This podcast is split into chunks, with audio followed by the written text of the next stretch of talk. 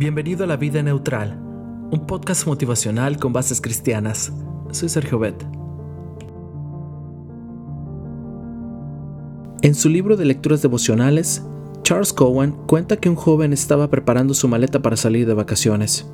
Metió en ella todo lo que el espacio le permitía, ropa, zapatos, artículos deportivos, algunos libros y muchas otras cosas más. Mientras empacaba, un amigo suyo lo observaba. Cuando solo quedaba un pequeño espacio disponible, el muchacho le dijo a su amigo, Este espacio está reservado para mi colección favorita de libros. ¿Una colección de libros? interrumpió el amigo asombrado. ¿Es en ese espacio tan pequeño donde los vas a poner? Así es, la colección incluye libros de historia, poemas y biografías, y en este pequeño espacio también pondré una linterna, un mapa, una espada y un espejo. Al notar que su amigo no terminaba de entender, el joven procedió a explicar. Se trata de mi Biblia, amigo. Ella es una luz que ilumina mi camino, un mapa que me guía, una espada de doble filo, un espejo que revela mis defectos de carácter. Pero por sobre todas las cosas, es una colección de libros que hablan el precio que Cristo pagó para salvarme. Esto de lecturas devocionales para jóvenes. ¿Y qué significa la Biblia para ti? ¿Qué lugar ocupa en tu vida? Cuando viajas, ¿hay algún lugar reservado en tu equipaje para tu Biblia? ¿La lees cada día? Tener una Biblia y no leerla es como no tenerla en realidad. Peor aún, es como tener un tesoro en casa y no saberlo tal como lo ilustra el siguiente relato.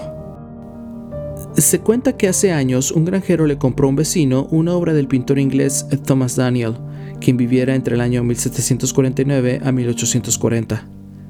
Y esto por apenas 4 dólares. El hombre la colgó de una pared del granero y se olvidó de ella hasta que un día su contador la vio. Pensando que podía tener cierto valor, le tomó una foto Luego envió la fotografía a una casa de subastas. Cuando se comprobó que era una obra original y que había estado perdida durante más de un siglo, la pintura fue subastada por más de 90 mil dólares. El granjero tenía un tesoro en su casa y no lo sabía. Así sucede con todo aquel que posee una Biblia y no la lee. Así que procura que no te suceda a ti lo mismo.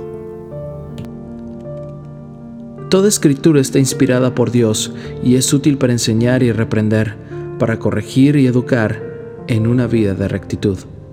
Segunda de Timoteo 3:16.